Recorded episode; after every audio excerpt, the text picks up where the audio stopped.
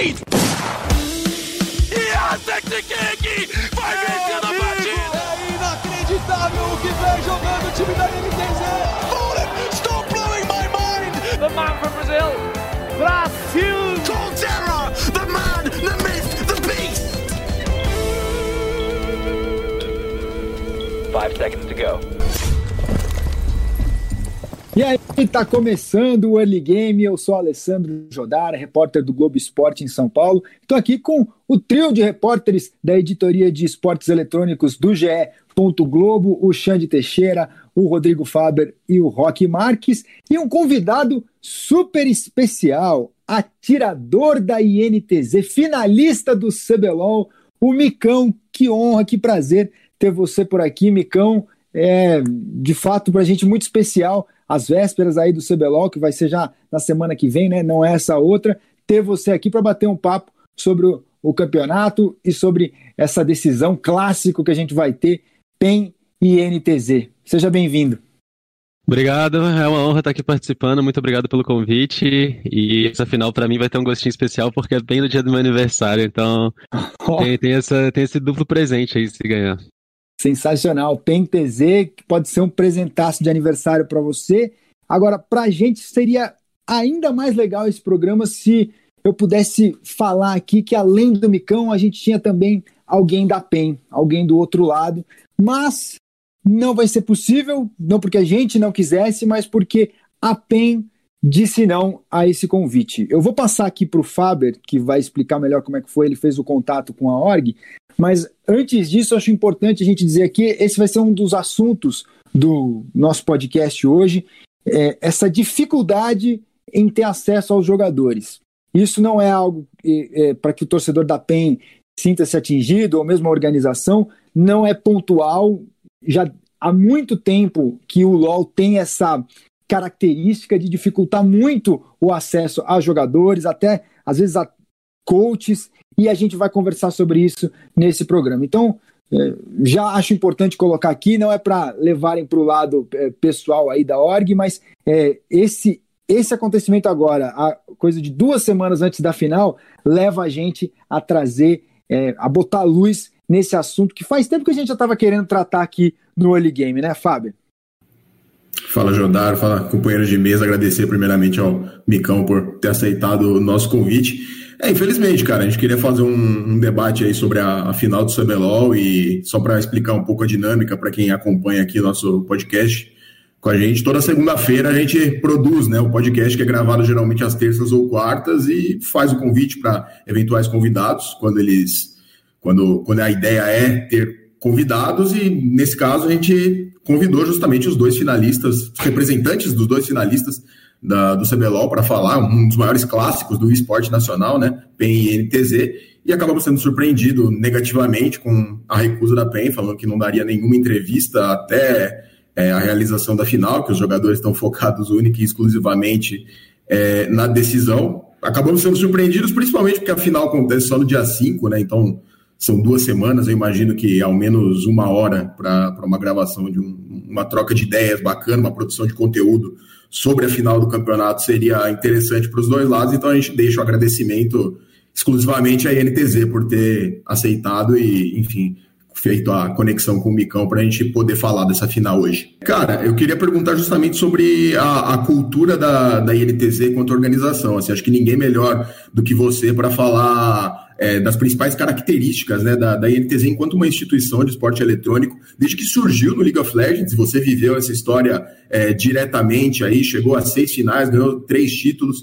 É, qual que é o, o, principal mérito, assim, cara, de, de jogar na INTZ? Porque a gente viu esse ano, por exemplo, um primeiro split bem abaixo do esperado, né, jogar a série de promoção e tudo mais, e agora chegando à final novamente. Essa é, é um projeto realmente pensado a longo prazo, assim? Bom, acho que aqui na, na, na NTZ a gente sempre teve uma estrutura muito boa desde o início. É, teve vários assuntos que a gente foi pioneiro, tipo, acho que a gente foi uma das primeiras equipes a ter psicólogo, se não a primeira, pelo menos no LoL. É, fisioterapeuta, nutricionista, todas essas coisas a gente sempre, como organização, tomou basicamente à frente aqui no Brasil. E é, é muito bom poder fazer parte disso, de ter uma estrutura tão, tão completa desde o desde lá do backstage, que é coisa que muita gente não vê, só vê lá na hora do, do palco, mas tem um trabalho incrível de toda a galera. A galera, pô, cozinheira, pessoal que tá lá pra limpar a GH, pra, tipo, dar todo, dar todo o suporte pra gente poder focar ao máximo na hora de só jogar e isso reflete 100%. Tipo, sempre que a gente ganha um título, não é, não é só dos jogadores que estão lá, é tipo assim, de, de mais umas pelo menos 15 pessoas que estão ali no, no, backstage, no nosso dia a dia, que é o momento mais importante, né? Uhum. Ô, Xande, já jogando você aqui na conversa, o que, que você acha dessa situação da gente ter que falar de uma final, mas só trazer um dos lados da história?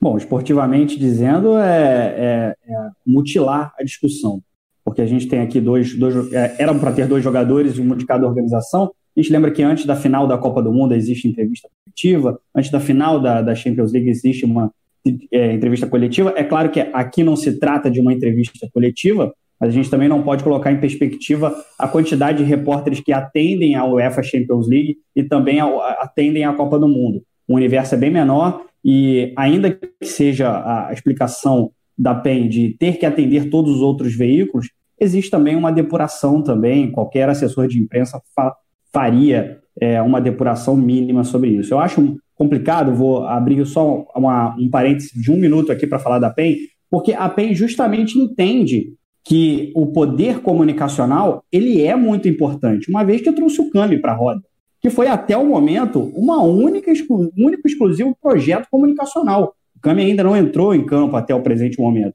E a PEN jamais explicou o que acontece com o projeto esportivo da, do Kami. O Kami que por algumas vezes teve que se manifestar é, pessoalmente no Twitter, até de forma bastante lúcida, aliás, que marca a carreira do Kami, essa lucidez na hora de falar, sobre explicando aos, aos, torcedores o porquê daquilo. Então, se o Kami foi resgatado lá atrás para voltar a ser um jogador, e isso também era um projeto comunicacional, a PEN sabe e entende o poder que isso tem, não só para a organização, mas também para atrair marcas. E neste momento ela mutila o debate, mutila a produção de conteúdo, deprecia a própria final, porque um exemplo, o BRTT voltando agora a disputar uma decisão de CBLOL com a camisa da NTZ, certamente o torcedor da PEN, não só o ouvinte do Early Game, mas o torcedor da PEN, sem dúvida nenhuma, gostaria de ouvir as palavras.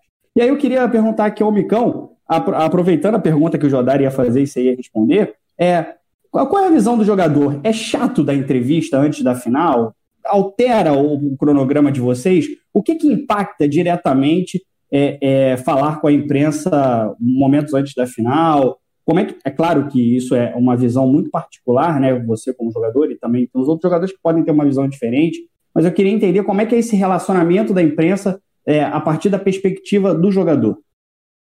Eu acho que bem no início, assim, quando eu comecei a jogar, eu achava algo, algo meio chato de fazer. Tipo, a NTZ sempre marcava muita coisa quando. Desde o início que a gente ia pra final, geralmente era uma agenda muito cheia, porque a gente tinha os treinos, a gente tinha que conciliar, com as entrevistas, então a gente achava um pouco chato, tipo, a nossa visão é, ah, é meio, pra que, que eu vou fazer isso? Meu foco é só ganhar. Mas hoje em dia, tipo, já é uma visão completamente diferente. Tipo, é um esporte, é um entretenimento, e as pessoas que estão ali, tipo assim, elas querem saber o que você pensa, elas querem ter uma história para final. E cabe a você falar com o seu público, cabe a você falar as coisas do, do seu time e do esporte, que é tá todo mundo, tá todo mundo junto, né? Tá todo mundo que é que é basicamente ouvir o que os finalistas têm a dizer nesse caso. Então, hoje em dia, pelo menos pra gente da NTZ, a gente entende a importância é, não é algo chato, mas é algo que a gente, que a gente sabe o quão importante é. E basicamente é, é, é a nossa comunicação com, com, com, toda, com toda a galera que torce, toda a galera que vai assistir. A gente tem que estar ali presente, meio que faz parte também do, do da, da nossa profissão. E, sinceramente, não, não, não vai atrapalhar, tipo, vamos supor, uma horinha em, em algum dia, coisas assim. Faz parte. E é bem tranquilo, sinceramente. É aquele negócio, né? A INTZ não vai ganhar o CBLOL porque o Micão tá dando entrevista pra gente hoje e também não vai perder por causa disso. Acho que isso é muito importante dizer, né, Rock? Não, completamente, mas é, primeiro, né, agradecer ao Micão por, por vir aqui falar com a gente num, num programa tão especial quanto esse, né, para tratar de uma final de CBLOL, a última final de CBLOL nesse formato que a gente conhece.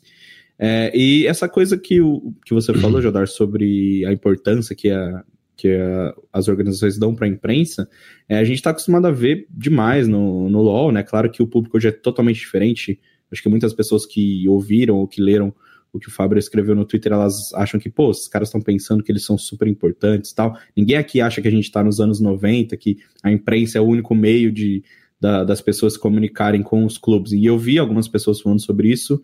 É, ah, não, mas eu gosto dos conteúdos que a PEN faz, os conteúdos que, nos, que a INTZ, por exemplo, faz, não preciso ler uma entrevista. E o que a galera esquece quando a gente está falando desses conteúdos é que esses conteúdos são 100% organizacionais. Não, não vai ter um questionamento que talvez incomode o jogador ou que incomode o patrocinador, que incomode a organização. Então é importante que a galera entenda a diferença entre a imprensa e entre a comunicação que a organização faz, entre o canal do YouTube, entre o Stories e, e tudo isso.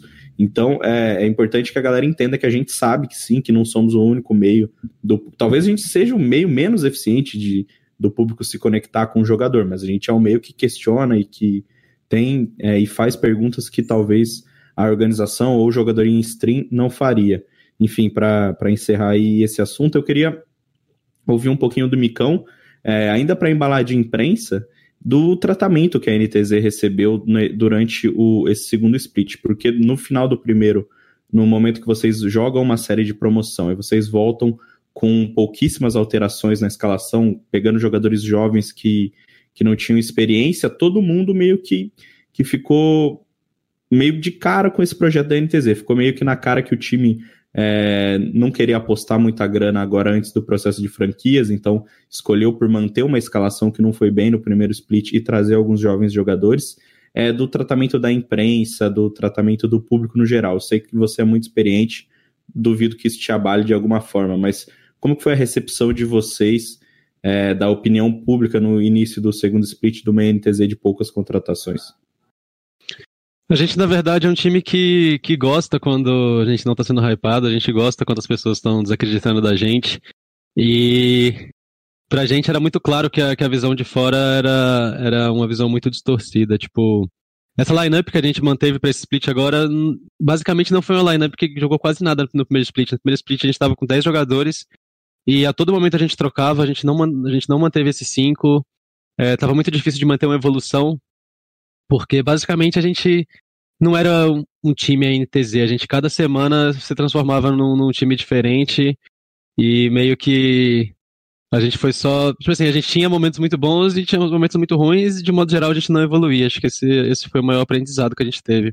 Pro segundo split, é, tipo assim, a gente tinha treinado já com, com, esses jogadores, a gente fez a escolha, tipo assim, dos cinco melhores que a gente podia manter, e a nossa filosofia foi, vamos escolher cinco e não vamos mudar de jeito nenhum. Tipo, vamos é, focar totalmente em evoluir, não, não, vamos trocar nenhuma peça, porque a gente sabe o potencial dos cinco que estão aqui, a gente sabe que a gente consegue trabalhar bem junto, e lá é um jogo de equipe, é um jogo que a equipe que evolui mais vai, vai se dar melhor, e foi nisso que a gente acreditou e deu muito certo, né? Uhum. Só ajudar antes que você volte fazer um parêntese de, de entrevista aqui, porque durante o primeiro split, o Micão acho que ele foi em quase todas, se não todas as coletivas da NTZ, enquanto o time estava muito mal. Então, é, destacar isso também, que a gente sabe que muitos jogadores que fogem, isso no CBLOL é clássico, toda vez que perde vai o diretor, vai o manager, vai o treinador, o Micão deu a cara em praticamente todas as entrevistas durante o primeiro split, mesmo uma campanha muito ruim da NTZ. E é uma característica sua, né, Micão? Você, para mim, acho que é um cara muito tranquilo. O mundo pode estar tá acabando e você tá aí sossegado, na boa. Você se sente é, confortável, ninguém vai ficar depois de uma derrota. Mas é, é algo que vem fácil, assim, para você, vem naturalmente é, assumir essa postura de liderança, de ir lá falar no momento bom e no momento ruim?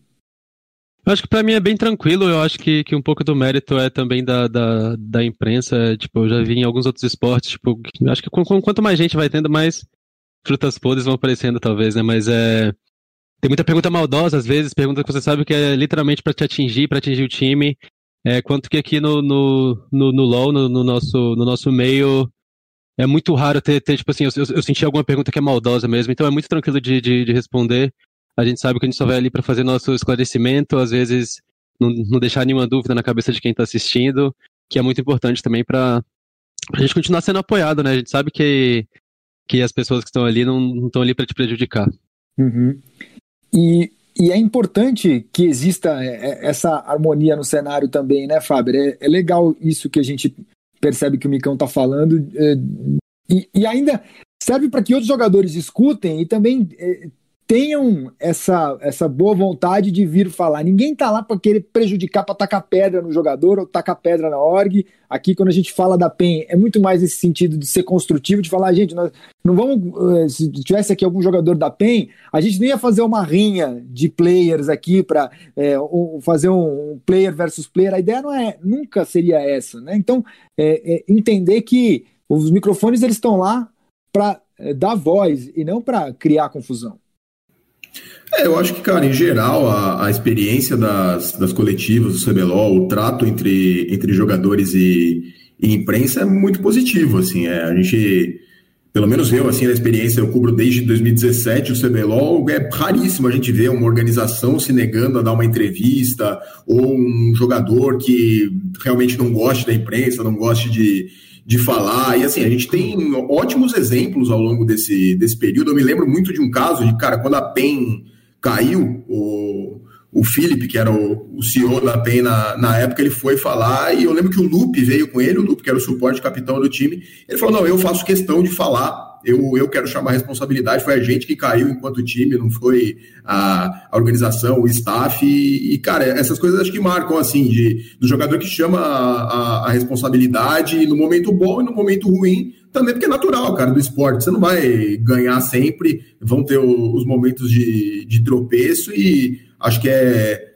é muito inerente do, do esporte. E aproveitando, eu queria perguntar pro, pro Micão também. É, cara, fica um. Ficou, fica em você ainda uma lembrança daquela final de 2015, enfim, no, no, no Allianz Parque contra, contra a PEN, que acabou sendo uma, uma vitória até tranquila para eles naquele sentido. Como que você via aquela equipe chegando à final, que já não era mais o, o, o Exódia, né? Tava, o, o Jockster estava na, na jungle, o Alox de, de suporte, tinha Revolta tinha saído.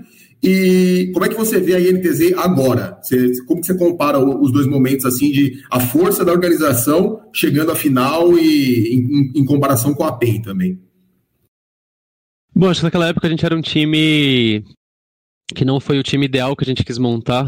É, basicamente, o Revolta saiu de última hora naquela época. A gente teve que fazer uma alteração do, do Jogster, que estava sendo o melhor suporte no, do Brasil, para colocar ele na jungle, que era uma outra posição. É, a gente pegou o Alox e, tipo assim, a gente enfrentou o desafio de, de uma maneira que não, não foi esperada, mas a gente tirou o máximo que a gente podia. É, hoje, a gente pôde escolher a line que a gente quer, tipo, a gente teve todo, toda essa calma, a gente teve o primeiro split para ver quem eram os, os jogadores que a gente queria fechar mesmo e, e ir até o final. Então acho que essa é a maior diferença que a gente tem hoje. E sobre ficar lembrança, tipo assim, obviamente lembrar, lembra, mas não, não, não tenho muito esse sentimento de vingança, porque eu acho que em 2016 a gente já desbancou todo mundo logo depois de perder essa de 2015, já, já passou qualquer sentimento de vingança. Até puxar um, um dado, Jodar, a gente deu uma matéria no, no GE hoje, das últimas 11 finais de, de CBLOL, até levantar essa bola aí para você, apenas em duas a gente não teve nem o BRTT e nem o Micão. De 11 finais, só em duas não teve presente nenhum dos dois, que foi é, o segundo split de 2017 e o primeiro split desse ano. De resto, todas as finais, ou um, ou o outro, ou os dois estavam. Interessante, sim, eu sabia. o que, que, você acha dessa comparação, hein? Desse duelo Micão, BRTT? Pra, pra mim é, já, já, já, já virou meio que um clássico mesmo. Tipo, o BRTT acho que é o, é o maior nome no, no LoL e, tipo assim, eu ser da mesma posição com ele, eu encaro como algo muito positivo para mim, porque é, sempre que, que, eu, que eu for jogar contra ele vai ter, vai ter essa rivalidade, ele tem, ele tem muitos fãs e é, é, sempre, é sempre muito, muito bom, porque a gente tá. A gente mantém esse alto nível desde muito, muito tempo. Ele começou a jogar só um pouquinho antes de mim o competitivo, eu acho, porque na época que ele começou a jogar competitivo, eu, eu era de times piores, assim, era tipo tier 3 na época.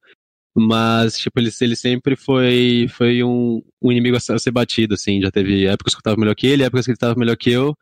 E é sempre, é sempre um excelente duelo, é sempre muito interessante jogar contra ele, porque até porque ele, ele sempre traz muito hype por ele só, então é, é um sentimento da hora de, de, de ganhar de alguém que tá com hype. E como que é a relação de vocês fora de jogo, assim, vocês são bem amigos, trocam ideia?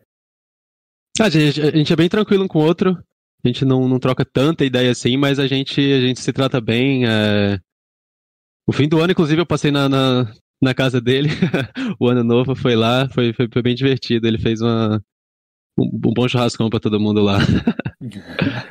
e é um duelo à parte nessa final, né, Xande? E dois jogadores que costumam dar a cara a tapa. Sem dúvida nenhuma. São aquele, aquelas pessoas que, para além dos, do, dos números esportivos, também são grandes personagens também. Não à toa, na hora da gente, de, na hora da gente decidir quem, quem, quem a gente quer ter aqui no nosso programa, sempre a gente eh, gosta de ter esses personagens que são importantes, né? É, nem sempre, né? nesse caso eu acho que é até diferente, mas nem sempre o grande personagem é o melhor tecnicamente ali, mas é sempre um cara que é legal de conversar e tudo mais. Eu queria continuar nessa questão contigo, Micão, é, por esses números assombrosos que você tem, não só de títulos do CBLOL, quanto uh, uh, também de presenças em finais, e principalmente nessa que você regula com o BRTT nessa questão, é, eu sinto que o BRTT, é claro que é uma pessoa midiática também, tem uma presença nas redes sociais até muito maior do que a sua, mas eu, eu, eu Xande, não sinto que você tem a, o reconhecimento que os teus números é, é, mostram. Quantidade de finais de CBLOL, quantidade de títulos do CBLOL, a participação no Mundial que vocês tiveram, até mesmo quando era aquele time do Exódia, os holofotes nem sempre estavam em você. Você eu vou te fazer duas perguntas. Você acha que é, os teus números mostram a, talvez um maior, até um reconhecimento maior do que você tem de fato? Eu queria fazer uma outra pergunta para você, porque além de vocês estarem olhando para a PEN, a INTZ teve que se preocupar com o Santos agora, né? Porque a gente teve aí essa polêmica envolvendo o técnico do Santos, é, questionando a decisão da INTZ de colocar os reservas e tudo mais. Como isso é, alguns jogadores responderam e você preferiu, é, se eu não estou enganado, ficar fora desse debate. Mas isso é uma coisa que incomodou realmente vocês, essa manifestação do Santos, sendo que era um padrão da INTZ de escalar os reservas? Duas perguntas em uma. Respondendo a segunda primeiro, eu acho que tipo assim, você quer, você quer tirar o seu da reta, basicamente. É, a gente sempre tem um processo totalmente diferente disso. A gente nunca foi publicamente colocar a culpa em alguma outra coisa que não fosse a gente, até quando é, é um assunto meio meio cinza, por exemplo, o que aconteceu agora do, do nosso desconnect contra, contra a PEN. A gente em momento nenhum foi falar nada que fosse colocar a culpa em, em terceira. A gente sabe que a gente podia ter feito, ter feito um jogo melhor, aconteceu aquele incidente que atrapalhou a gente, mas paciência, não é, não é tipo assim, é, é, é muito feio você ficar dando desculpa, na minha opinião.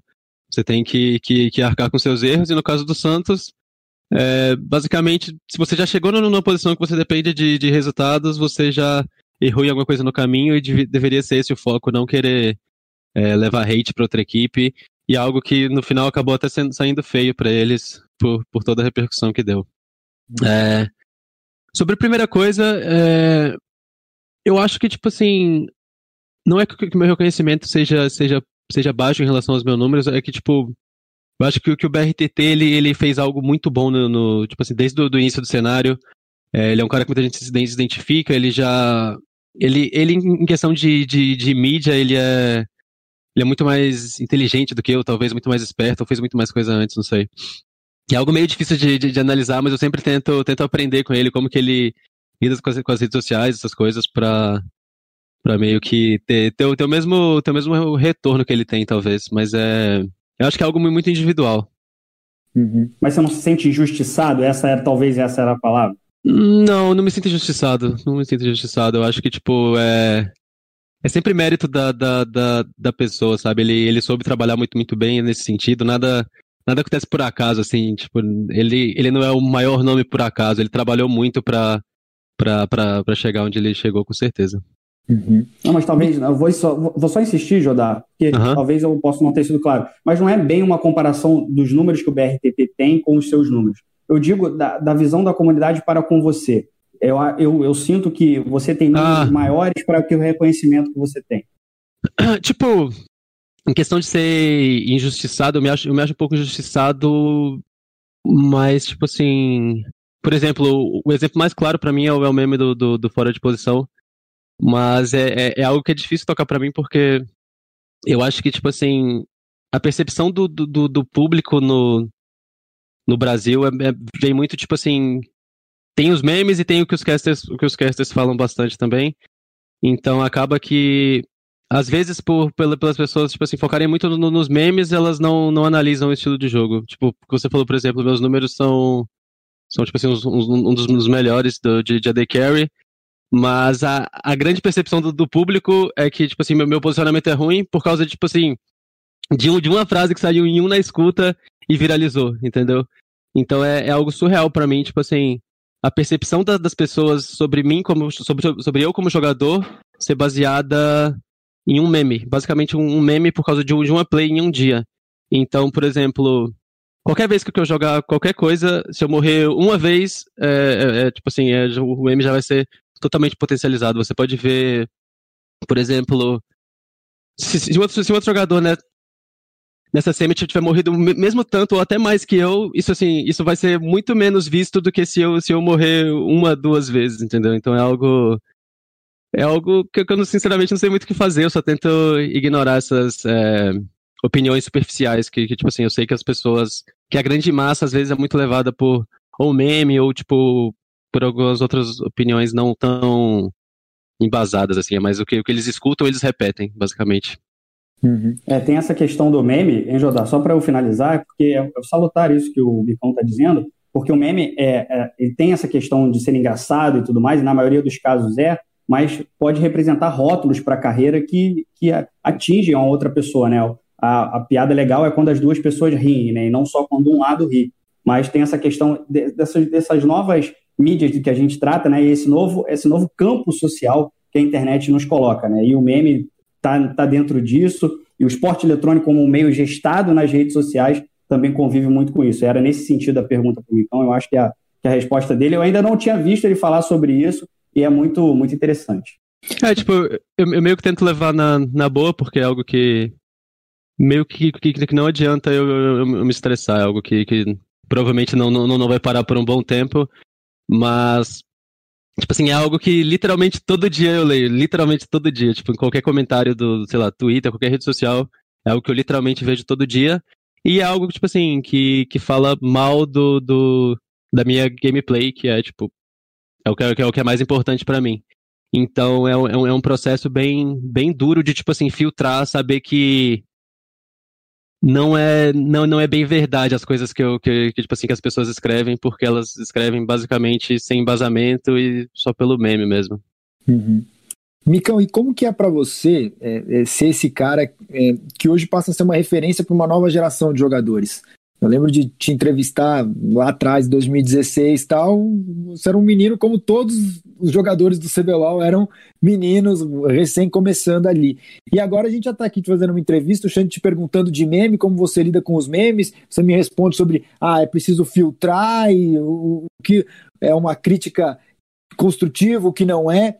Acho que você lá atrás não teria essa maturidade. Como que é hoje ser então esse cara e aposto que você e se eu estiver errado, você me corrige, mas você deve ter conversa com jogadores mais novos, deve passar da sua experiência para eles. Você percebeu que aos poucos você estava se tornando esse, é, é, esse atleta profissional é, mais experiente do que a média?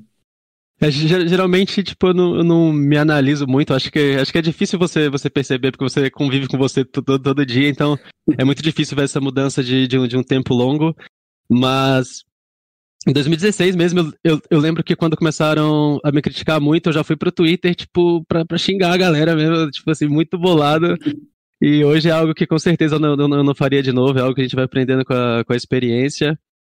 E, e é, tipo, na, naquela. É, tipo, desde que eu comecei a jogar o CBLOL, eu era um dos mais novos, assim. É, do Exódio eu, eu, eu, eu, era o mais novo, do, do cenário de modo geral, assim, eu tava, sempre, eu tava sempre entre os mais novos. E agora, do nada, eu vou ver a idade da galera, eu tô entre os mais velhos, não sei o que aconteceu. Mas, usando o lado positivo, eu sempre tento passar essa experiência. Hoje em dia, em questão de ansiedade, nervosismo, eu já sei controlar muito melhor, por exemplo, já sei muito mais como lidar com as coisas. É, acho que como pessoa eu evoluí muito graças ao, graças ao LoL, assim, de tudo que eu, que eu vivenciei. É uma, é uma ótima experiência, assim. Uhum.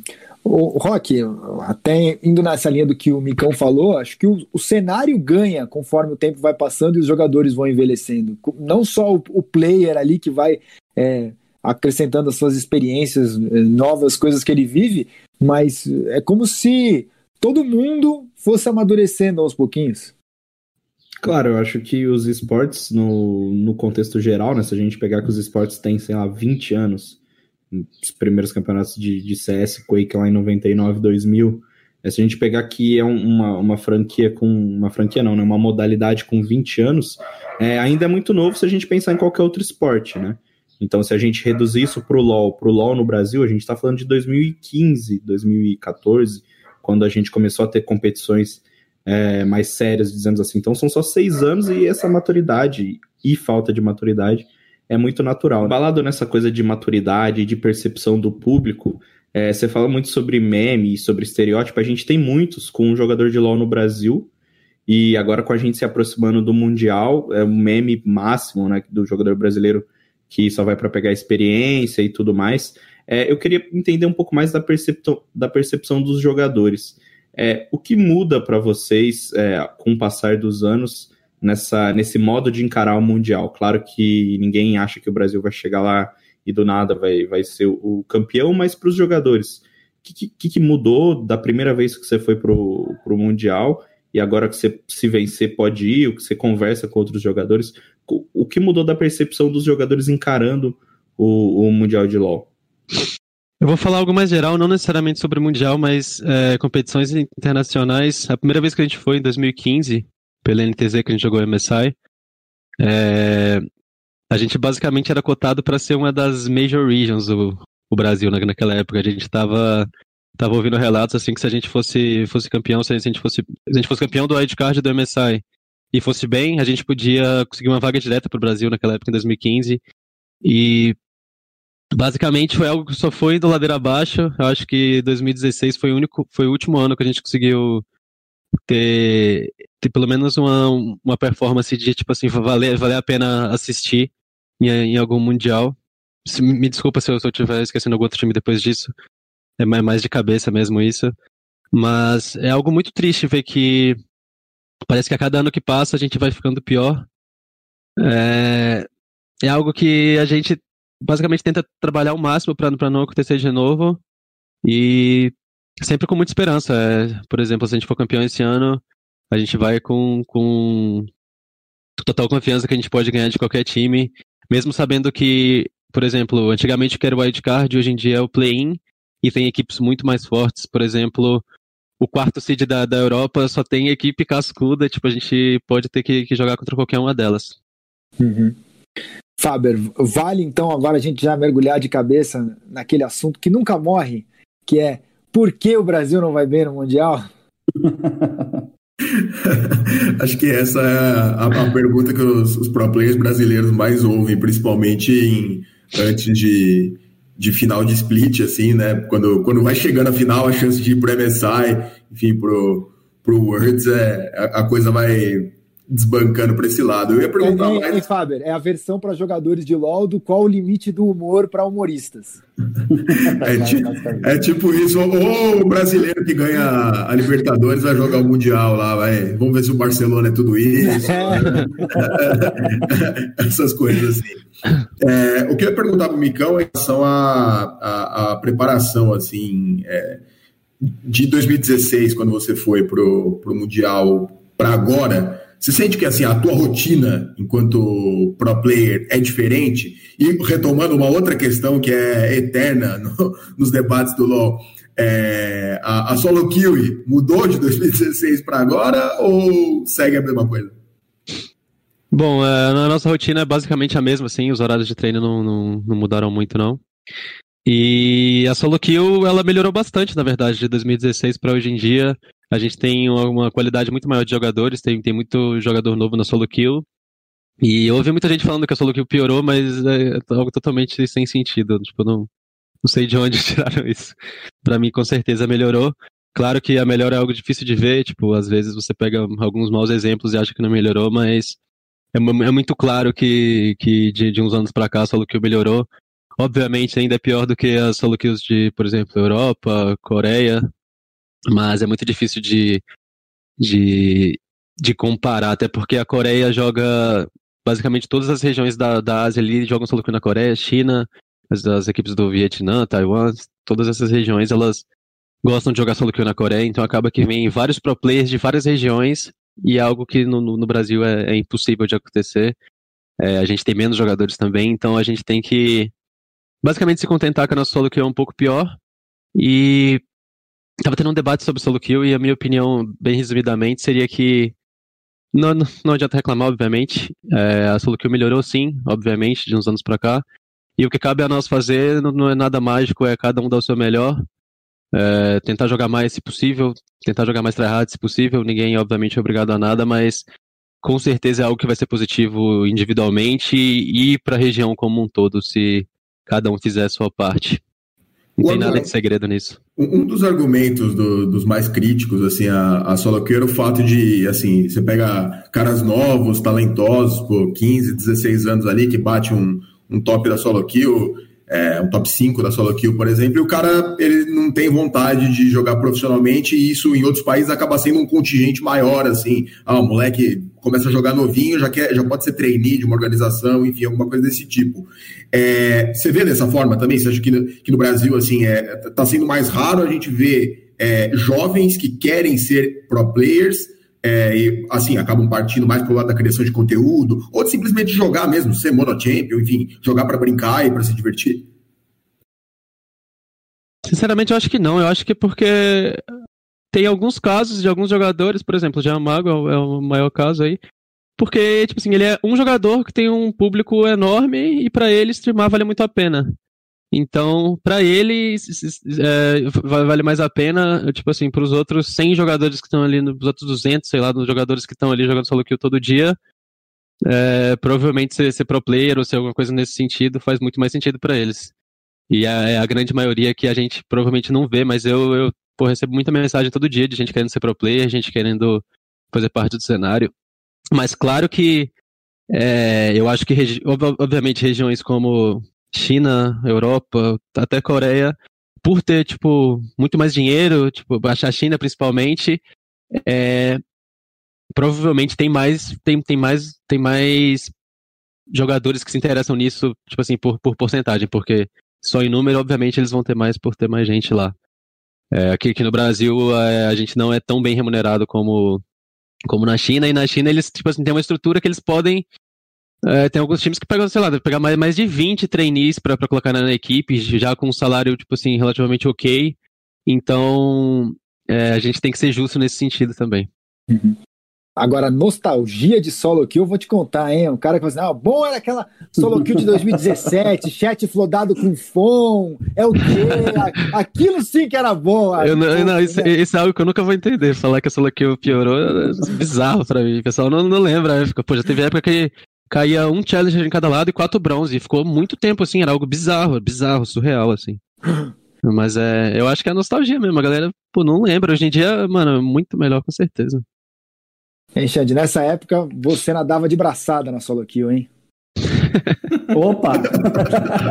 Falei na solo kill do River Raid e outro, outro jogo. de algum tempo pra cá, realmente. É bom, eu em 2017 tava conhecendo League of Legends, né? Tava vindo do futebol. Primeira final que eu vi foi a final da INTZ contra, contra a CNB, eh, o título da, da INTZ, e estupefado com tudo aquilo, porque eu era o cara que chegavam para ele e falava assim, ó, tem gente ganhando dinheiro jogando videogame, e aí eu fazia aquela cara de espanto, ah, mas é verdade? E lembro que eu, a primeira organização que fiz as entrevistas foi na INTZ, visitando a, a Game House da INTZ, então tem um carinho especial é, entrevistei o Micão naquela oportunidade também, então, para mim, também tem um componente pessoal. Falando sobre experiências pessoais, Micão, é, você, a gente estava vendo agora, eu sempre trazo o paralelo do futebol, que também é muito vivo para mim, e a gente está vendo agora os estádios sem torcida, né, só com, com aquele som ambiente, aquele BG, que é, simula o, o, os gritos das, das, torcidas, né? O jogador de futebol do primeiro, do primeiro, da primeira rodada até a final, ele tem a presença do público ali em menor ou, me, ou maior escala. Vocês têm o stage até a final e a hora de encontrar com o público é a final. Neste exato momento, a gente não pode, por, por, por questões de força maior, até aqui um elogio extremo para a Riot, como ela está conseguindo lidar com esse processo de pandemia e mantendo seus campeonatos. E agora vocês têm ali a definição do time que vai ser campeão brasileiro, a definição do time que vai ao Mundial. que deve ter todo um, um, clima, uma rotina, né? Você que já participou de muitas finais, eu queria até pegar o seu relato sobre como é o dia da final, né? Acordar cedo, tomar um banho, se vestir, entrar na van, ver a movimentação do lado de fora da, das, das arenas, né? Você já teve em arenas suntuosas, como o ginásio do Birapuera, o Allianz Parque. Como é que é essa diferença de agora estar no online, de que você pode jogar de meia e chinela havaiana? É, como, é que é essa, como é que é essa sua experiência? E uma, vou emendar uma segunda pergunta também. Você está muito acostumado a ser o favorito nas finais, né? Talvez nem tanto nessa oportunidade, porque quando você esteve ao lado do Exódia, vocês eram sempre franco favoritos. Como é que é agora estar do outro lado? E você acredita realmente que esse peso do favoritismo é melhor jogar lá para o lado da PEN? É, acho que a, nossa, a, nossa, primeira final em 2015, só que a gente não era favorito, foi o nosso primeiro título, a Cade foi favorita. É, do ano passado, 2019, que eu joguei, a gente não era favorito também, e agora no, novamente a gente não é favorito, então é algo que a gente já. A gente tá acostumado com os dois lados, eu acho, tipo, tanto favoritismo quanto não favoritismo. E de um modo geral, eu acho que eu prefiro não ter o favoritismo, tipo, não, não é algo que eu que eu pense tanto não, mas acho que a gente gosta dessa dessa de, de surpreender, a gente gosta de surpreender. E como que é o e dia, da, dia final? da final? Qual é a diferença Bom, como... de ter online e Bom, é, é algo que eu, que, eu, que eu vou sentir uma falta gigantesca. É, é algo que desde a, desde o momento que você vai pro, pro, pro hotel, você já tá sentindo que tá um, tá um clima diferente, você já já tá, já tá sentindo que, que agora é para valer, basicamente, agora vale tudo. E vai, vai, vai ser um choque, assim mesmo. Tipo, acho que perdeu bastante do, do, do, do, do, do hype por ser, por ser de casa. Mas, infelizmente, é algo que ninguém pode controlar. A gente tá fazendo o melhor que a gente pode, né? Uhum. E, Micão, uma coisa que eu queria abordar com você, e é uma história que eu quero compartilhar, porque eu, eu não posso é, morrer só eu sabendo disso. Qual a história que você quase caiu do palco em Fortaleza, no INTZ e ah, o Yang te salvou? Essa, essa, daí, essa daí foi essa boa. Essa é maravilhosa. Essa, é boa, boa amigo. Essa, essa, é boa, essa é boa. Dei um pisão em falso, se não fosse o Blitz ali do, do Yang para me puxar de volta, eu ia ter me esborrachado. Foi, foi lá em Fortaleza. Foi um, um, aliás, aquele, aquele jogo foi muito impactante. Falar um pouquinho do Exódio aqui para os nostálgicos, momentos nostálgicos aqui. É, a NTZ já tinha sido campeã do segundo split. Eu lembro que a PEN estava tryhardando assim forte para aquele jogo, que era é, a ideia era juntar a INTZ, que era campeã, e a PEN, que seria um time para desafiá-los. Era basicamente isso. Escolheram a PEN lá porque é a maior torcida, tal, para aumentar o hype. Jogo lá em Fortaleza, assim, fora do circuito da Riot, mas com muita pompa, estádio lotado e tudo. E aí então a PEN suando. Os caras passaram as semanas anteriores ao jogo treinando pra caramba para chegar lá e bater de frente com a NTZ.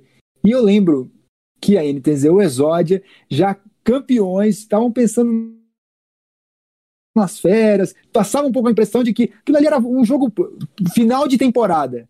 E ainda assim conseguiram bater a PEN e foi para mim ali o, o, o, retrato de um time que entrava para a história do LoL é, jogando muito, mas muito mais do que os outros adversários, às vezes até sem fazer tanto esforço. Então, o, o que, que você, depois de tanto tempo, olha para aquele time e fala assim, cara, é, esse era o diferencial daquele quinteto naquele momento, que eles até tentaram se juntar depois, não foi a mesma coisa. Então, por que, que naquele momento foi deu tão certo que até a vida de repórter vocês salvavam?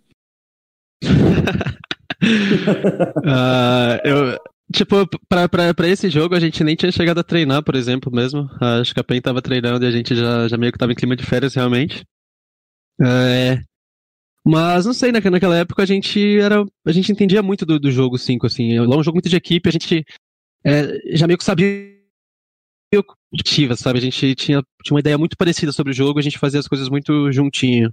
E aí era muito fácil de, de, de, de, consertar aquilo. Então eu lembro de da gente voltar e eu já falar que a gente ia ganhar a série com certeza e, e ficar bem tranquilo, porque basicamente ninguém tinha nível para bater com a gente naquela época. Uhum. Rolou depois um arrependimento quando vocês se desfizeram, cada um tomou o seu rumo? Demorou para que vocês voltassem a se reencontrar né, no, no, melhor jogo de vocês, né? Não como, como quinteto, mas cada um com o seu jogo. Por que, por que vocês racharam ali? Talvez não, não daria para continuar mais um, um, split juntos, pelo menos? Bom, acho que se dependesse de, de mim e do Joxer naquela época a gente continuaria.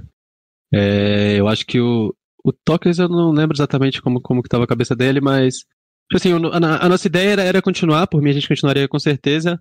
Mas é, é, é muito difícil, é tipo, é um relacionamento de cinco pessoas, sabe? Se um relacionamento de duas pessoas já é difícil, imagina um de cinco pessoas. E, tipo assim, naquele momento, os cinco não estavam sentindo que o melhor individualmente era se manter juntos. Tipo, para mim era, mas nem para todo mundo era, e a gente nunca vai saber o que seria se tivesse continuado. Talvez é, tivesse dado bom, talvez tivesse sido pior do que foi depois quando a gente voltou. É algo que, que nunca dá para saber, mas é, cada um fez a sua escolha e a gente respeita, claro, você tem que pensar no que é melhor para você e fazer as suas decisões. Aproveitando, Micão, eu ia até te perguntar como é que é o relacionamento agora que o Jockster faz parte da comissão técnica, né? Ele foi teu parceiro na, na NTZ por, por tanto tempo de, de rota, agora você joga com, com Redbird. Como é que é esse, esse relacionamento? Que eu imagino que vocês tenham uma abertura muito grande, um para ser bem sincero com o outro, né? É, tipo, a gente, a gente mora junto, mora eu, o Jogo seria o João, que ele tava na NTZ, agora ele não tá mais. A gente continua morando junto. E o Joxer, pra mim, é, é um, é, um, é um irmão, não tem nem muito o que falar. Eu posso falar qualquer coisa que eu quiser com ele, ele pode falar qualquer coisa que ele quiser comigo. Uma relação muito, muito aberta, assim. É irmão mesmo, não tem outra palavra, não. Rock. É, e Joxer, você falou, eu vou trazer um pouquinho de volta para. Joxer não, né? Micão. já, já virou um só, já virou um só. Já virou uma pessoa só. Cabeça. Jocão. É, Micão, e para trazer um pouquinho para essa final, né? Você disse sobre. Você falou sobre treinos agora há pouco, e a gente sabe que já foi um problema em, em outros splits. É a falta de times para treinar nessa, nessas, nessas últimas semanas, né? Principalmente agora que que os times entram em, em férias, claro que ninguém quer ficar treinando é, além, eu, com certeza a NTZ já sofreu com isso antes. Eu queria saber primeiro se está sendo um problema para vocês, vai ser, né? Vocês provavelmente já marcaram os treinos, é, ter adversários para treinar antes dessa decisão, até se quiser explicar um pouquinho da, de como vai ser a, a preparação para essa final, e também para emendar já para treinos no Brasil. É, eu estou muito mais ligado ao cenário de CS e sei que treinar no Brasil é um problema. Esse problema ele está sendo exposto no, nos últimos dois meses pela presença de times que costumam morar lá fora, como a Boom e como a Sharks aqui no Brasil, e estão falando publicamente sobre esse problema de ter treinamentos muito ruins. É, mesmo que os jogadores tenham um nível bom, os treinos eles são feitos de uma maneira é, meio que troll, os jogadores não fazem no treino o que eles fazem no jogo, então eles não levam o treino a sério. Eu acho que isso se aplica talvez até no, no, no LoL, talvez se aplique mais, é, seja mais visível, né? Você vê quando o adversário tá fazendo coisas que ele não faria num jogo, num, num jogo oficial. Então, primeiro, queria que você falasse um pouquinho de como, como vai ser essa, essa preparação para os treinos, se vocês tão, vão conseguir adversários para treinar. E segundo, o nível geral dos treinos no Brasil. Vou responder o segundo primeiro. Eu acho que a gente não tem esse problema de seriedade, não. É. Tipo assim, tem um nível que é natural. É claro que no, no treino você vai, você vai é, arriscar um pouquinho mais. É claro que no treino você vai fazer coisas novas. Você não vai, tipo, naquele 100% do, do, do, esquematizado igual você faz quando seria um jogo do, do stage, por exemplo. Isso é algo que é, que, é impossível você, você replicar. Você tenta ao máximo é, simular que você está jogando no, no stage, mas é algo que é sinceramente impossível de replicar. E talvez nem, nem seja tão bom, porque você, você quer ter, ter você quer arriscar um pouquinho a mais, é, descobrir coisas novas, por exemplo. E a questão de, de times para treinar, eu acho que esse split vai ser o pior de todos disparado em questão nessa questão, porque a gente não vai ter relegation, todos os outros a gente tinha relegation, então tinha pelo menos alguns times que, que para treinar, porque o relegation, se eu não me engano, sempre foi depois da final, ou pelo menos perto daí tinha esses times. É, a gente não tem mais é, o, o, o LAS, porque basicamente todos, toda a outra liga da, da América Latina mudou pro México e eles ficam com um ping muito alto para jogar com a gente. Então a gente não, não tem os times do Relegation, porque não vai ter Relegation, e não tem esses times da, da América Latina, porque todos foram pro México. E basicamente o nosso plano é a gente jogar alguns internos, porque a gente tem, tem 10 jogadores no nosso time. E em relação a PEN, não sei o que eles vão fazer. Eu sei que tem algumas equipes que estão tentando montar algum mix de alguns jogadores que que que que estão de férias e querem montar um time para poder treinar mesmo. Mas basicamente é o pior de todos esse esse esse split em questão de treino para final. E já já para emendar uma pergunta, é, muda muito para vocês na, a, essa falta de, de treinos agora? Porque a gente sabe que é, claro, é importante ter ritmo de jogo, mas vocês, vocês vêm de aí sete meses praticamente de, de bastante treinamento. Faz muita falta para vocês jogarem agora, nesses momentos antes da final? Vocês preferem ter uma rotina mais leve e se preparar estudando, por exemplo? No LoL, de um modo geral, tipo, é muito, muito importante treino porque o patch muda muito. Então, tipo, é muito comum você jogar duas semanas da fase de grupos em um patch, no outro já poder ter entrado algumas mudanças que são assim, um jogo totalmente diferente. É, nesse caso, para final, é mais tranquilo porque é o mesmo patch todo todo o mata-mata. É, então o patch que a gente jogou a semi é o mesmo que a gente vai jogar final. É, nessa questão é mais tranquilo porque a gente não. não é, provavelmente vai ser mais ou menos o jogo que a gente já estava fazendo, que a gente vai manter. Então é mais tranquilo de você ficar no, no é, de você conversar mais, de você é, realmente estudar mais uh, as coisas que já tem, porque você sabe que em questão de meta provavelmente vai se manter. Agora, claro que é algo que é algo que, que atrapalha um pouco você não ter nem a opção de, de, de, de escrimar com os times que você gostaria, a quantidade que você gostaria. Xande, antes de jogar para você, deixa eu ler aqui a nota que eu recebi da Riot. A gente pediu um posicionamento para eles sobre essa relação de jogadores com imprensa, participação em coletiva, e eles falaram o seguinte: que a Riot Games entende que a imprensa tem um papel fundamental no crescimento e na profissionalização dos esportes. O jornalismo é uma parte imprescindível do ecossistema dos esportes eletrônicos, pois é por meio do trabalho dos veículos jornalísticos que o cenário competitivo se expande e ganha visibilidade. Por isso, a Riot oferece infraestrutura e orienta organizações do CBLOL a atenderem sempre que possível a imprensa, no intuito de colaborar com a disseminação de informação e com o amadurecimento do setor. A Riot reforça ainda que abre espaço para jornalistas no CBLOL por meio de coletivas de imprensa com os times, como uma boa prática para o desenvolvimento de seus negócios e dos esportes eletrônicos no Brasil. É isso. Ainda que exista a ferramenta hoje das redes sociais para os jogadores é, se comunicarem diretamente com a torcida, existe também essa divulgação feita pela imprensa que traz uma abordagem diferente e que ajuda o ecossistema, Xande. Uma abordagem crítica, né? Como, eu não sei se o Rock ou, ou, ou o Faber abriram o early game dizendo sobre isso, que aqui a gente tem uma abordagem crítica, né? A rede social ela não tem nenhum mediador para com o público. E ali o jogador pode dizer o que ele quiser sem ter nenhuma, nenhum confronto crítico com relação a isso. Então acho que esse é, é, é, esse é o ponto ideal que a imprensa que a imprensa atua. E não só nesses casos, né? Eu lembro de atuações de imprensa muito fortes, por exemplo, e principalmente quando a gente até tem a transmissão da Riot também, ela acaba não tocando em alguns assuntos críticos, como por exemplo foi o caso do hostel da Kabum e tudo mais. É, a gente falava na, naquela época sobre a dificuldade que tinha quando você tem apenas transmissões oficiais. A Riot tem, tem ido muito bem nisso. Alô, franquias, porque agora ela está num, tá num processo em que ela pode exigir mais coisas, né? Porque agora ela está abrindo a porta para quem, quem for entrar e tem que seguir as regras dela. E nesse momento, então, a Riot pode fazer alguma coisa mais contundente. É, eu tenho algumas informações de bastidores. A Riot sempre foi muito crítica quando os times não falavam depois de grandes derrotas e tudo mais. Eles se incomodavam, mas eles entendiam que naquele momento nada poderia ser feito, porque aquilo ali era uma determinação da própria equipe. Enquanto é, eu também enxergo isso, mas eu também acho que podem ser feitas obrigações dentro do regulamento que vão exigir que, pelo menos, entrevistas coletivas não sejam burladas pelas organizações. Gente está falando de franquias, Micão.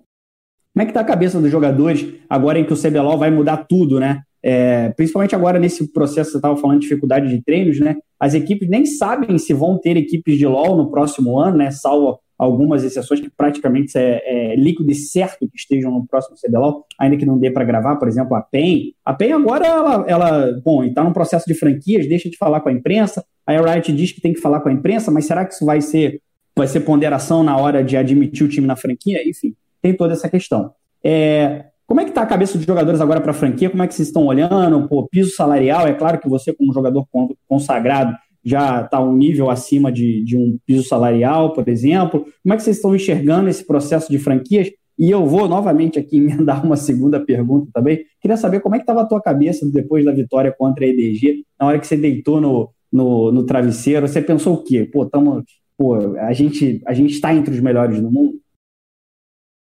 Bom, é, vou falar primeiro da EDG, que eu acho que é mais fácil. É... Aquele sentimento foi praticamente o sentimento de ganhar o final de CBLOL, talvez um sentimento melhor, assim, acho que um sentimento melhor, na verdade. É... Não só por ganhar de, de, um dos times que era um dos favoritos para ganhar o Mundial, acho que era top 3 favorito para ganhar o Mundial, mas também porque era o time que a gente mais assistia, era o time que a gente mais se inspirava nos jogadores, to, todos nós de lá. E foi algo, tipo assim, praticamente ganhamos os nossos ídolos e de um dos favoritos do Mundial. Então foi um sentimento totalmente incrível. Sobre a franquia, é, eu não, eu, não, eu não sei nenhuma particularidade, assim, muito. não, não, não parei para pensar muito sobre o que vai mudar pra, pra gente no sentido de, sei lá, grana, estrutura, essas coisas. Acho que eu deixei mais pra organização. É, o, que, o que vai fazer grande diferença pra gente, acho que é que não cai mais ninguém. É algo que tem os lados bons e os lados ruins. Antigamente eu, eu, eu, achava que ia ser algo bem ruim, da, porque da, da visão dos, dos, dos, jogadores, assim, é, é, algo que você olha de cara, assim, você acha algo ruim não, não ter rebaixamento, parece que os times vão ter que jogar sem medo e os times da, da segunda divisão, assim, não vão ter como subir, mas de um, de um outro ponto de vista que hoje eu enxergo é que é, as equipes que estão ali vão ter muito mais estabilidade para poder investir mais dinheiro e, de modo geral, o cenário vai ficar melhor para todo mundo. É, então acho que é um passo para o futuro, sim. A gente viu que já está funcionando muito bem lá fora. E agora a gente já está chegando no final do early game. Sempre que a gente vai acabar o programa, tem os last hits, que aí cada um traz um destaque, pode ser do assunto do programa, ou a gente traz alguma coisa de fora. Então vou deixar para o final, já vou dar o meu last hit aqui, porque eu tinha falado que eu ia contar uma história que não poderia morrer comigo. O Faber lembrou da, da minha vida sendo salva lá no, em Fortaleza. Foi uma boa história, mas não era essa que eu ia contar. Guardei então o melhor para o final. Tanto que a gente falou aqui de uma boa relação de jogadores com imprensa tal. Você não precisa ser amigo do jornalista. Como, por exemplo, o Micão se tornou um amigo de Galvão Bueno. Tô mentindo, Micão? Tá não, tá não, brother. Seguinte, ó. Passa. 2017, a gente teve lá um, um, Bem Amigos. O Micão e o BRTT foram no Bem Amigos. E depois do fim do programa, o Galvão sempre faz um jantar. Não agora na pandemia, né? Mas enfim, em tempos normais tem um jantar lá numa cantina. Coisa boa, coisa boa. Nessa ocasião, o Micão foi para esse jantar. Depois eu fui também, eu participei tava lá, eu tava lá. do programa. Estive presente. O Faber estava lá também. Então é mais uma testemunha aqui. É, Micão, o que, que você lembra desse jantar? Eu preciso te perguntar. Ah, eu lembro tudo, na verdade, tipo, desde de que chegou lá. É, foi, foi, foi um ambiente muito diferente para mim, assim, porque tinha, tinha, tinha muita gente, tinha muitos assuntos variados na, na mesa, assim. Eu lembro que a galera do Galvão começou a falar umas paradas de política, assim, eu não entendendo nada que tava acontecendo. só, só, queria comer a minha parmegiana, tava tomando uma, uma cervejinha ali, e foi mais ou menos isso. Mas aí foi, foi ficando mais tarde, o pessoal continuou conversando. Aí teve essa hora X, assim, sei lá, foram que eu fui no banheiro. Aí quando eu voltei, assim, tinha ido uma galera embora e basicamente tava eu sentado do lado do Galvão, assim. Foi essa hora que, tipo assim, virou uma brother. A gente começou a conversar várias coisas, tipo, umas perguntas da, da vida mesmo. Ele, ele comentou as paradas da, do, do, do, programa. Eu fiz algumas perguntas para ele sobre coisas mais pessoais. E, putz, foi, foi sensacional. É, é algo que eu vou lembrar para sempre. Uhum. O, cara, é, o cara é fera. Foi cobrado por Galvão Bueno de nunca ter dado um pentaquinho internacional, isso eu lembro. É. Nossa, foi, foi, foi muito engraçado, foi muito engraçado, mano. Eu lembro do Galvão abraçado ao Micão, dando conselho de vida para ele, que teve alguma farpas, alguma, alguma, troca de farpas entre você e o BRTT no programa. Aí o Galvão meio que falou: Ah, pô, você não pode deixar o cara fazer isso. Aí o Micão virou pro Galvão e falou assim: pô, respeita a minha história. o Galvão, o Galvão ficou chocado, assim. Aí, aí uma hora o Galvão pegou o celular dele começou a mostrar ele chegando lá no Bueno Aires com o avião dele, descendo numa, numa pista lá de pouso. Aí o Micão, caramba, você tem um jatinho? Não, um jatinho e tal.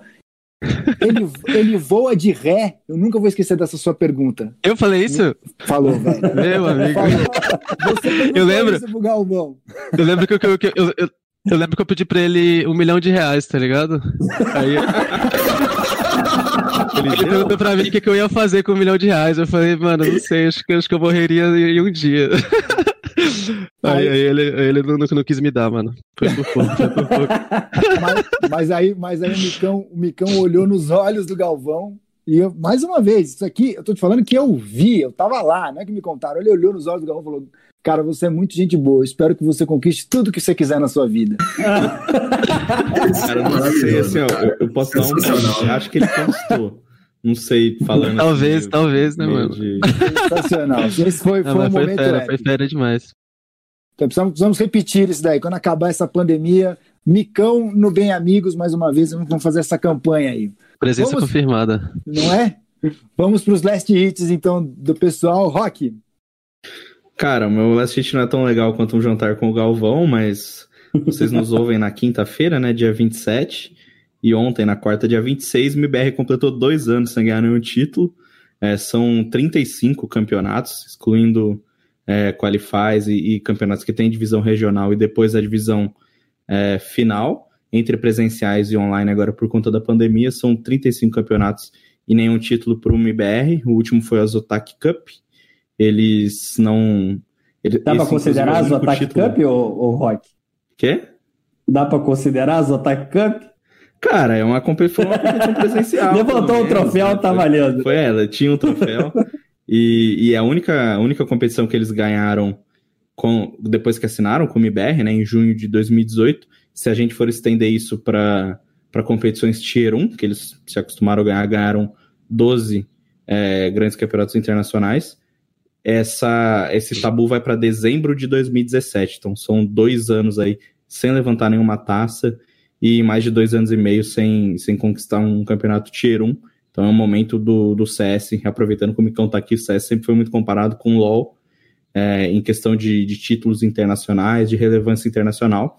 O Brasil tá meio que patinando para manter essa relevância hoje, muito por conta da falta de, de títulos expressivos do MBR. seu last hit. Cortou, sou eu? É, seu last hit. Perfeito. Meu last hit é o Mundial de League of Legends, que cada vez mais está tomando contornos aí. No momento em que a gente grava, já são sete organizações né, classificadas, três europeias, Fnatic G2 e Rogue, duas americanas, FlyQuest e Team Liquid, e duas chinesas, JD Gaming e Top Esports, que fizeram, vão fazer, né, nesta quinta no, no, momento em que você ouve, já fizeram. A gente ainda não é a mãe de Ná para saber quem vai ganhar, mas foram finalistas dos dois splits, é, essas duas organizações, as duas garantidas no Worlds. E como o Micão citou anteriormente, vale lembrar que nesse ano tem China no play-in do Mundial de League of Legends. Então, o negócio E vai Europa. ser... E Europa também. O negócio vai ser pegado. Xande. Meu last hit vai para LBFF de Free Fire, é, começando aí mais uma edição, a segunda edição dessa desse campeonato nacional, que já nasceu grande, né? E agora também tem a presença do Flamengo no Free Fire, que é, que, que é pontual e surreal. É, os times de futebol cada vez mais olhando para o esporte eletrônico e também enxergando agora no Free Fire, para além do LoL, também uma porta de entrada no esporte eletrônico. E também para a despedida do nosso CBLOL como conhecemos hoje, né? Vai ser um antes deste CBLOL e pós-CBLOL, antes franquia, pós-franquia pode ter sido a última vez que alguns clubes pisaram no stage, todos os clubes que já foram eliminados do CBLOL e também do circuito desafiante. Imagina para o torcedor que gosta muito de LoL e é torcedor de uma equipe dessas, por exemplo, ela pode nunca mais ver a sua equipe é, disputando pelo, pelo CBLOL. Eu fiz um tweet deste, é, elencando as seis equipes que já foram eliminadas do CBLOL, e disse o seguinte: vocês já pararam para pensar que essa pode ser a última vez que você viu essas equipes é, no Rift? E eu recebi muitas DMs dizendo, cara, eu não tinha parado para pensar nisso. E se meu time não estiver lá, eu vou ficar órfão. Então já é para se acostumar, porque o CBLOL, do jeito que a gente conhece, vai acabar em duas semanas. É, a, a saída da CNB acho que já foi um golpe duro para todo mundo. Exato. Nesse Exatamente. sentido. Vai ser meio que esse e agora, sentimento. E agora pode ser um tsunami, né? Não só a CNB, como também é, quatro, cinco clubes tradicionais. É, é, é, muito difícil fazer um prognóstico agora, mas algumas equipes já eliminadas do CBLOL pode ter sido a última vez vocês viram ela no Rift. Micão, você que é um profissional do Last Hit, lança uma braba aí então pra terminar o early game. Qual que é, que é, que é, que é a ideia disso? Só pra, só pra entender direito? É tipo falar um. O que você quiser, Micão. Fala o que eu quiser, fala o que eu quiser. Microfone aberto. Se você quiser mandar. Tipo, últimas palavras, tipo assim. Últimas palavras. Vamos mandar uma mensagem Beleza. pro torcedor, pedir a noiva, em- pedir a namorada em casamento. Um milhão, um, né? um milhão, um milhão pro Galvão. Um milhão pra gente, acho que vai ser difícil, cara. Ah, Então é com você, velho. Encerra aí o early game. Ah, o meu, meu, meu last hit é pra final do CBLOL mesmo, vai vai ser uma especialmente, especialmente especial pra mim. Vai ser bem no dia do meu aniversário, já faz um bom tempo que eu não, que eu não saio com título, pra mim é tudo que eu mais quero no momento. Eu vou dar meu sangue, espero que a torcida esteja com a gente. E vamos nessa, vamos de presente no, no dia 5 aí. Sensacional. Obrigado então ao Micão, ao Rock, ao Faber, ao Xande, a você que ficou com a gente até o final do early game. Semana que vem tem mais. Abraço. Time limit reached.